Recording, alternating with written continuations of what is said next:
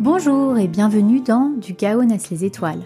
Je suis Gaëlle et je vous accueille dans ce podcast pour vous raconter l'histoire qui a changé ma vie, l'histoire de mon fils Robin. L'arrivée d'un bébé bouleverse toujours le quotidien d'une famille, mais parfois c'est plus explosif que ce que l'on avait imaginé. Dans ce podcast, je vous parle d'urgence pédiatrique, d'instinct de survie, mais aussi de médecine naturelle, d'écologie, de comment on peut décider un jour de prendre sa vie en main pour en devenir pleinement l'acteur. En fait, je vous parle d'intuition, de liberté et surtout, je vous parle d'amour.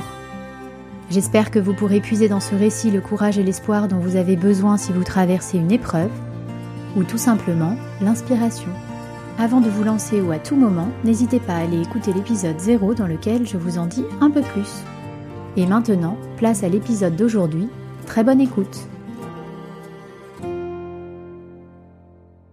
Épisode 18. La bonne fée. En parallèle de la gestion de la maladie au quotidien, je n'oublie pas que la conclusion de notre séjour à Necker a été comme un électrochoc pour moi, et que j'ai décidé d'agir. Seule peut-être, à mon échelle peut-être, mais d'agir quand même. Et je ne sais pas trop par où commencer. Alors je me rends tout simplement et très naïvement à la pharmacie pour acheter des probiotiques.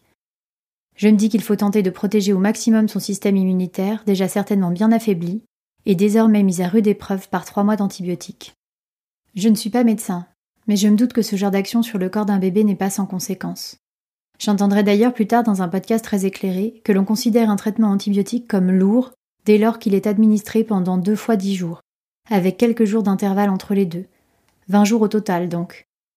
Nous, nous étions partis pour trois mois, soit quatre-vingt-dix jours, presque cinq fois la dose considérée comme lourde. J'en ai des frissons aujourd'hui quand j'y repense, mais à ce moment-là, je n'y connais rien, je ne suis pas renseignée. Et à la pharmacie, bien sûr, je ne sais pas quoi prendre, J'hésite, je demande conseil, mais je ne suis pas satisfaite des solutions qu'on me propose. Et j'ai tout à coup la meilleure idée que j'ai eue depuis longtemps. Appeler Florence, la tante de mon compagnon, qui travaille au sein d'un laboratoire spécialisé dans le développement et la commercialisation de produits de santé naturelle. Par chance, elle répond tout de suite et me dit de laisser tomber la pharmacie, parce qu'aucun des probiotiques que j'y trouverai ne sera assez ciblé et efficace pour Robin. Elle m'explique qu'il faut que je consulte une spécialiste en la matière, et m'envoie dans la foulée les coordonnées d'une naturopathe reconnue en qui elle a confiance, Johanna. Nous sommes le 15 avril. J'appelle le jour même, mais n'obtiens un rendez-vous que pour le 9 juillet. C'est loin, mon élan est un peu coupé en plein vol, mais je préfère m'en tenir à une personne que l'on m'a recommandée. Ce que je ne sais pas, c'est que Florence n'a pas dit son dernier mot. Dès le lendemain, je reçois un message de sa part dans lequel elle me propose de faire jouer ses contacts pour avancer mon rendez-vous. Et en un coup de baguette magique, Robin se retrouve programmé pour le 9 mai. Je suis la plus heureuse, je ne pourrai jamais assez la remercier. Ce jour-là, elle me permet de faire le premier pas dans un monde qui m'est alors totalement étranger, celui de la naturopathie. Classée comme troisième médecine traditionnelle mondiale par l'Organisation mondiale de la santé, c'est un ensemble de méthodes de soins visant à renforcer les défenses de l'organisme par des moyens considérés comme naturels et biologiques. Elle considère l'individu dans la globalité de son être et repose sur l'art d'être acteur de sa santé et de prévenir la maladie. Cela me paraît être un bon début, même si j'ai du mal à imaginer ce qui m'attend. Je ne le sais pas encore à ce moment-là, mais Florence m'a donné la clé d'une toute nouvelle façon de penser et d'envisager la maladie. Une façon de penser qui privilégie la compréhension du problème à sa résolution à court terme. Et cela change tout.